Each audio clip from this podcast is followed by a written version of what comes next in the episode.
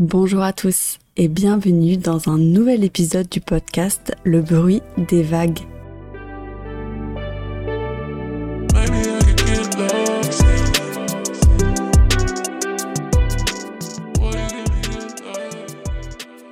Alors je suis désolée, la semaine dernière il n'y a pas eu d'épisode. Euh, tout simplement en fait j'ai pas eu le temps d'enregistrer euh, un épisode, donc voilà, vous m'excuserez. Mais je suis de retour cette semaine et c'est un peu ça le principal. Alors cette semaine on a un épisode un peu spécial parce que donc c'est euh, c'est un petit peu un live update de mes deux premiers mois à Bali. Alors l'idée c'est de vous faire part un peu de mon expérience de ces deux premiers mois sur voilà une île totalement inconnue euh, sortir clairement de ma, zone de, de ma zone de confort, pardon. Donc euh, voilà, l'idée c'est de vous partager euh, cette expérience-là. L'idée c'est déjà de commencer par vous parler de mon arrivée à Bali. Alors donc moi je suis arrivée à Canggu. Donc Canggu c'est un peu la ville des digital nomades. C'est très western, c'est-à-dire qu'il y a beaucoup d'Européens, il y a pas mal de Russes aussi. C'est très jeune, c'est très axé sur la fête. Du coup, moi, ce qu'on m'avait conseillé, c'est que quand on arrive à, Bali, d'aller à Canggu, ça permet de pas être trop dépaysé. Bon, parce que c'est vrai qu'on a quand même, euh, enfin, les paysages qui sont nouveaux, la culture qui est nouvelle. Il y a des, voilà, on est euh, inséré un peu dans la vie locale euh, balinaise, mais on a aussi donc pas mal d'Européens, donc ça permet peut-être aussi de rencontrer des gens. C'est un peu plus simple. Après, Canggu, c'est aussi sympa parce qu'il y a la plage, donc tu peux surfer. Il y a énormément de gens qui te proposent de prendre des cours de surf. Il y a, hum, il y a plein en fait de petits, euh, de petites maisons, ce qu'on appelle des guest house, où tu peux louer euh, une sorte de petit bungalow ou un petit appart et que tu partages avec d'autres personnes. Et ce qui fait que ça facilite un petit peu mieux les rencontres. Et donc il y a beaucoup de personnes qui, qui viennent voilà au début de leur, leur voyage à, à Canggu pour rencontrer des gens et pourquoi pas pour euh, continuer leur voyage euh, avec eux. Moi, de toute manière, mon objectif, c'était de visiter euh, un peu toute l'île. Donc, je me suis dit, bon, Canggu, ça peut être sympa pour arriver aussi.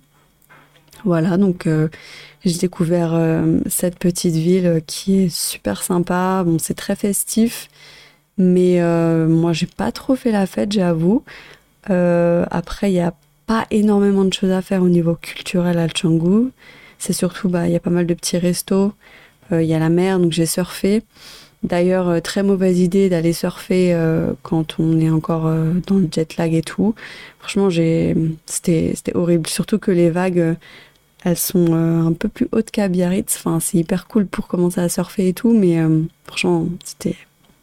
Peut-être que je vous raconterai plus en détail cette première expérience-là, mais du coup, j'ai, je pensais surfer un peu, faire un peu plus de cours de surf, mais je me suis dit tant pis on va arrêter pour le moment, on va reprendre plus tard. Et du coup, à Canggu, je me suis aussi acclimatée avec la bouffe locale.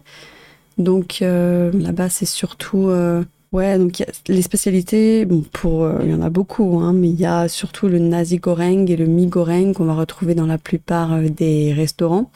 Nasi goreng, c'est un plat typique avec du riz, du poulet souvent et des légumes cuits. C'est hyper bon. Donc après, tu as une petite sauce épicée ou pas. Donc c'est un peu toi qui choisis. Ça dépend aussi des, des restaurants. Il y en a c'est plus épicé, il y en a c'est moins épicé. Et le mi goreng, c'est la même chose mais avec des noodles. Et donc c'est super bon, moi j'adore, j'aime beaucoup. En plus, ben, en général, c'est des plats qui sont pas chers du tout. Tu peux en trouver pour ouais, 2,50€, 3€. Donc tu manges pour pas cher. En plus, tu manges local et c'est très très bon. Donc pourquoi s'en priver? Et euh, voilà, en plus, euh, ce qui est un peu embêtant, là, je vous parle de l'acclimatation avec la bouffe parce que euh, faut faire assez attention ici. système immunitaire, il n'est pas du tout adapté à la vie ici, c'est-à-dire que boire l'eau du robinet, surtout pas. Il y en a même qui préconisent de pas se laver les dents avec l'eau du robinet. Ici, donc à Bali, on parle beaucoup du Bali Belly, donc voilà, ça veut dire ce que ça veut dire. C'est euh, le petit, euh, la petite maladie que tu chopes en mangeant euh, quelque chose, je sais pas, qui ton estomac kiffe pas. Donc des fois tu peux trouver des bactéries et ton corps, ben, il va se vider, se vider, se vider. Ça peut durer une à deux semaines. Tu peux avoir de la fièvre. Donc ouais. Et je crois que bah, la plupart des personnes que j'ai rencontrées, ils sont passés par là. J'avoue que j'ai été un petit peu malade il y a deux semaines, mais ça n'a pas duré très très longtemps. Ça a duré deux jours, donc je sais pas si c'était ça, mais en tout cas, euh, c'était pas une super expérience. Voilà. Alors si vous voulez, je vais vous parler un petit peu du coût de la vie à Bali, si ça vous intéresse, si vous souhaitez y partir en vacances ou euh, je sais pas. Déjà en termes de nourriture, c'est très varié. Donc euh, comme je vous ai dit, on peut manger pour pas cher du tout. On peut manger pour 2-3 euros euh, dans des warung. Ça, s'appelle, c'est ce qui l'équivalent de restaurant en français. Il y a énormément warung, donc c'est des restaurants locaux et euh, qui propose de la nourriture locale. Et souvent, bah, c'est pas très très cher. Après, donc là où je suis à Canggu, là où j'ai été plutôt parce que là je je, suis plus là-bas. Mais euh, après, il y a beaucoup de restaurants western, donc euh, beaucoup de restaurants italiens. Il y a même des restaurants français. donc on peut manger voilà des burgers, j'en sais rien, des frites et tout. Après, par rapport au coût du logement, je sais que les prix ont vachement augmenté euh, ces dernières années. Euh, donc euh, malgré ce qu'on peut penser, c'est assez cher franchement. Et ce qui est embêtant, c'est que souvent en fait si on veut louer un appartement pendant une longue durée ou une petite villa, ben en fait voilà les balinés, les locaux ils préfèrent qu'on paye tout d'un coup en fait sur une année. Donc si tu payes 1000 balles par mois ta villa, euh, tu dois payer 13K euh, d'un coup. Donc, euh, c'est, ouais, faut avoir le budget. Donc, ça, c'est vraiment pas hyper cool. Donc, la meilleure option qu'on peut avoir quand on vient à Bali, c'est de se loger dans une guest house. Donc, en fait, c'est chez l'habitant. Donc, tu as ton propre appart, enfin, ton petit studio. Après, il y a des, il y a des, on va dire, des, des coins communs. Donc, la cuisine commune, la piscine, des espaces communs et tout ça, enfin, qu'on peut partager. Et euh, donc franchement, c'est vraiment pas très cher. Et ça permet d'avoir un confort de vie euh, bah, pas mal en fait, sans forcément euh, dépenser une fortune et sans forcément être à l'hôtel. Donc il y en a un petit peu partout dans toutes les villes. Il y en a à Canggu, il y en a à Ubud, il y en a à Sanur, il y en a vraiment partout. Et voilà, sinon au niveau du prix des activités, euh, c'est quand même pas cher. Moi, ce que j'adore ici, et ce qui est totalement différent par rapport à la France, je suis désolée, il y a du bruit. Franchement, ce que j'aime pas non plus à Bali, il y a tout le temps des travaux, tout le temps. Je vous jure, une fois, là, jusqu'à minuit, il y avait euh, des travaux, des mecs qui tapaient et tout. C'est, bah, en fait, ça construit, quoi. C'est le tourisme, l'essor du tourisme après Covid, en plus, là. On a un gros boom. Donc, si vous entendez des bruits, ben, écoutez, je suis désolée parce que là, je peux pas, je peux pas aller leur dire d'arrêter quoi. Dommage.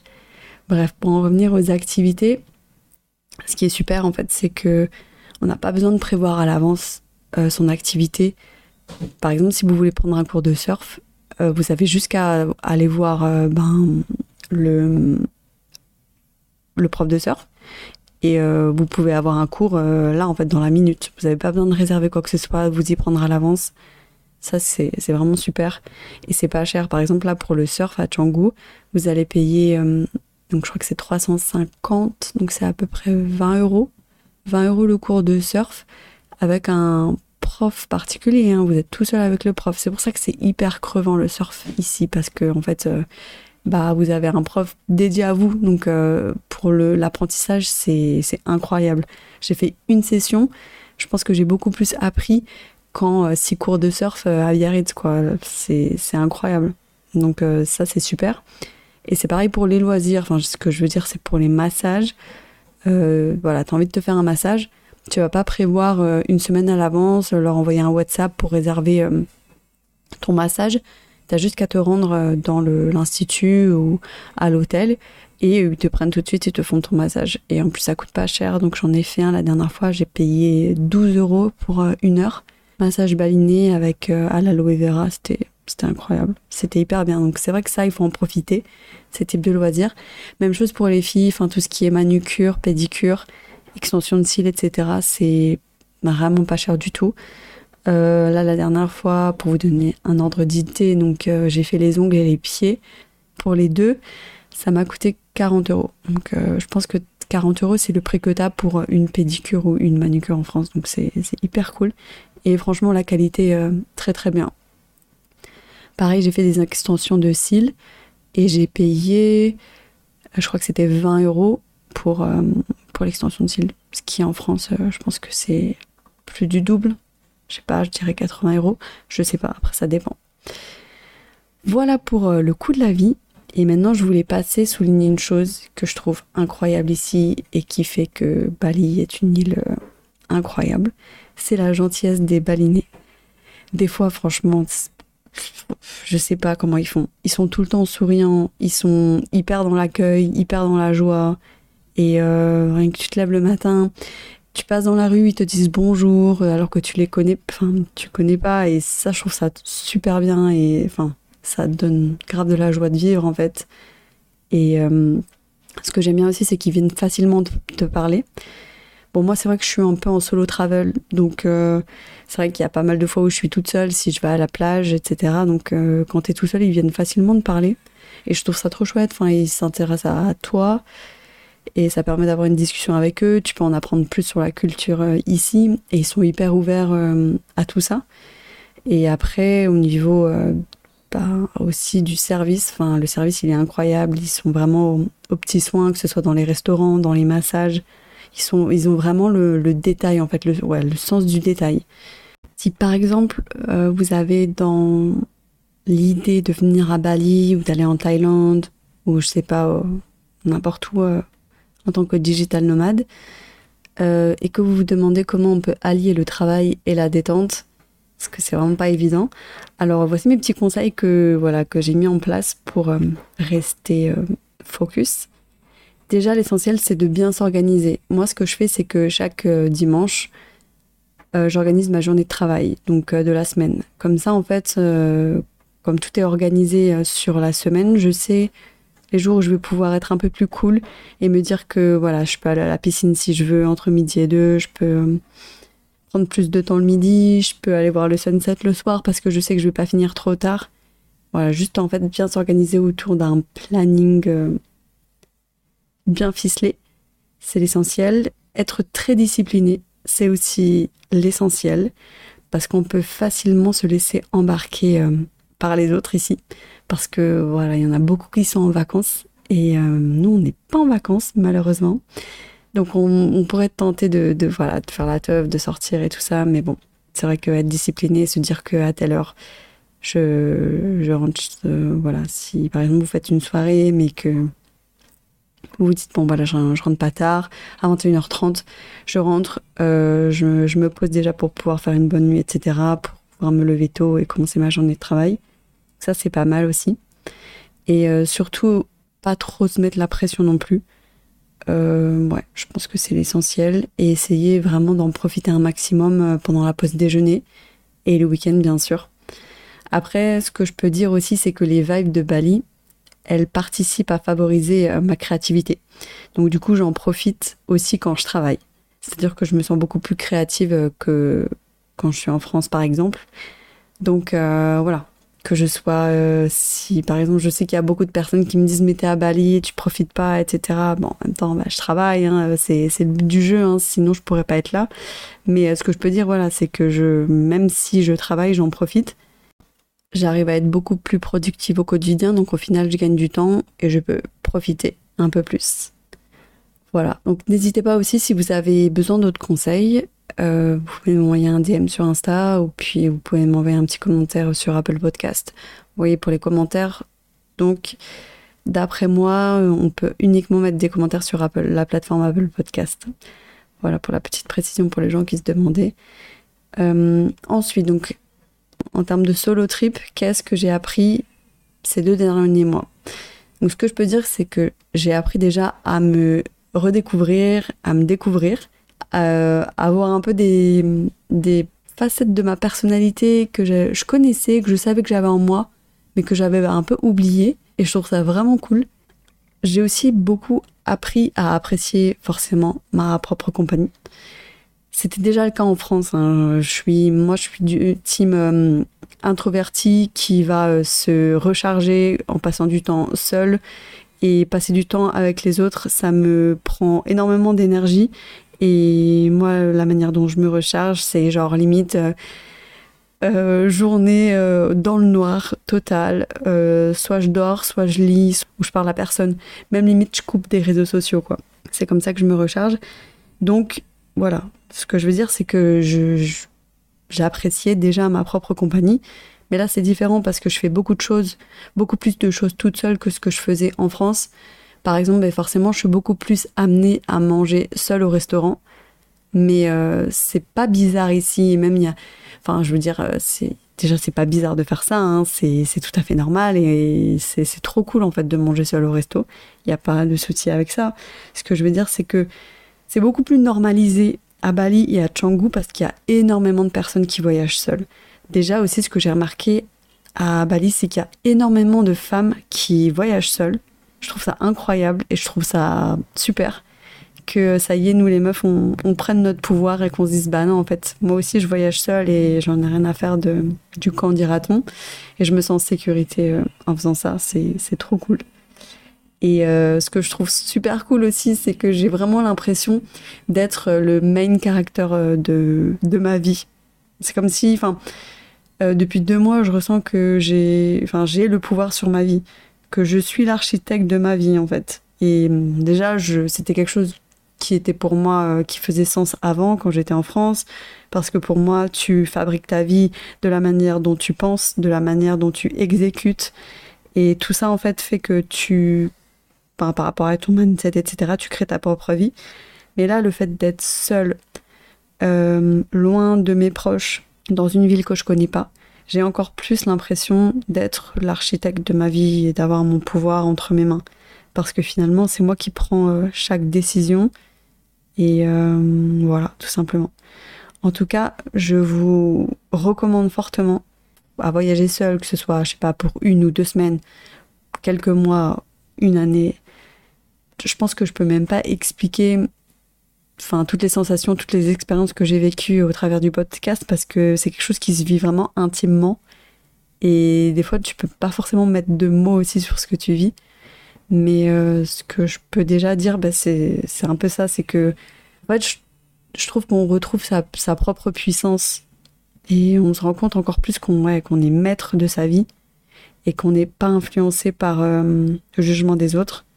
En fait, c'est tout bête, mais euh, comme personne te connaît, bah, tu peux devenir euh, qui tu veux, en fait, ici. Donc, euh, as, déjà, t'as aucune pression sociale, parce que personne te connaît, personne va te juger, et au pire, s'il se passe quoi que ce soit, bah, tu t'en fiches, c'est pas des...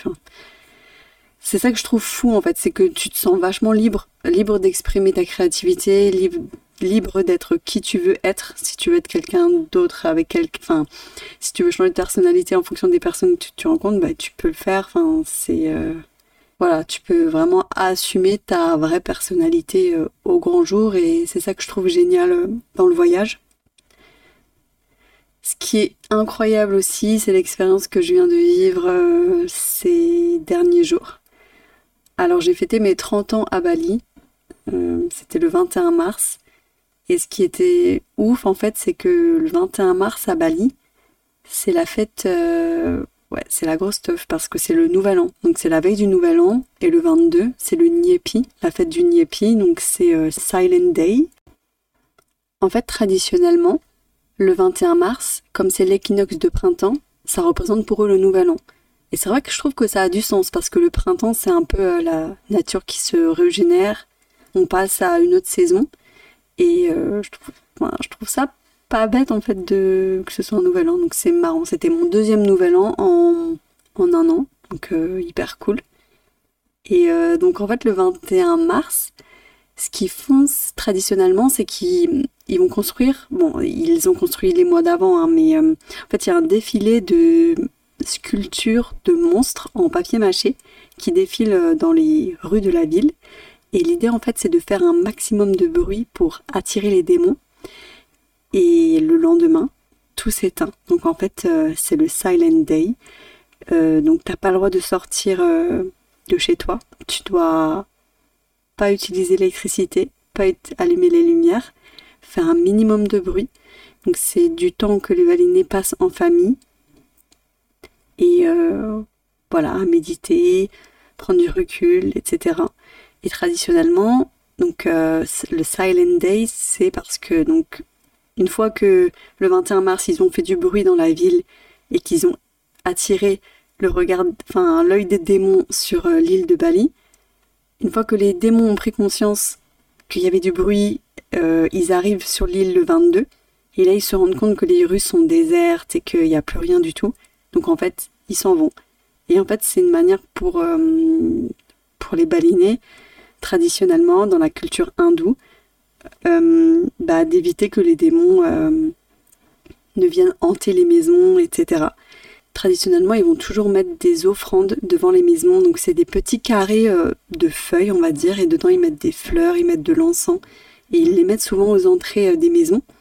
Et le but, en fait, c'est d'éviter que les démons ne rentrent dans, euh, dans les, maisons. Voilà, donc si vous venez un jour à Bali, vous le verrez, il y en a vraiment partout, à chaque coin de rue, de ces petites types d'offrandes.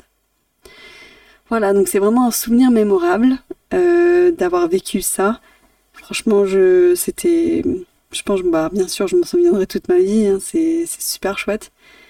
Et je suis, je me suis pas trop rendu compte le jour, euh, le jour J de ce que j'étais en train de vivre, mais euh, ouais, je pense que dans 10 ans, je pourrais me dire, waouh, t'as fait tes 30 ans à Bali, c'est quand même super cool. Voilà. Euh, donc ça y est, j'ai terminé, on peut dire ça, le live update que je voulais vous faire j'ai abordé un peu les sujets que je voulais. Et euh, si peut-être qu'une chose que je peux rajouter, c'est que là, je sens en fait euh, que je rentre dans la seconde phase de mon voyage. Ça fait deux mois que je suis ici. Et euh, je sens que je vais aller encore plus profond dans la découverte de moi-même. pour le mois d'avril, je sais pas pourquoi, mais je ressens vraiment le besoin de passer du temps solo. Vraiment me centrer sur moi-même, m'écouter, méditer, mieux comprendre aussi ce que je veux pour mon futur. Travailler aussi sur euh, voilà le, podcast, sur Olcos, savoir ce que je veux pour la suite. C'est un peu, euh, je sais pas si vous connaissez ça, c'est le monk mode. Donc c'est vraiment, tu te mets en sorte de retraite euh, monastique, on va dire, pour te centrer sur toi et pour être plus productive.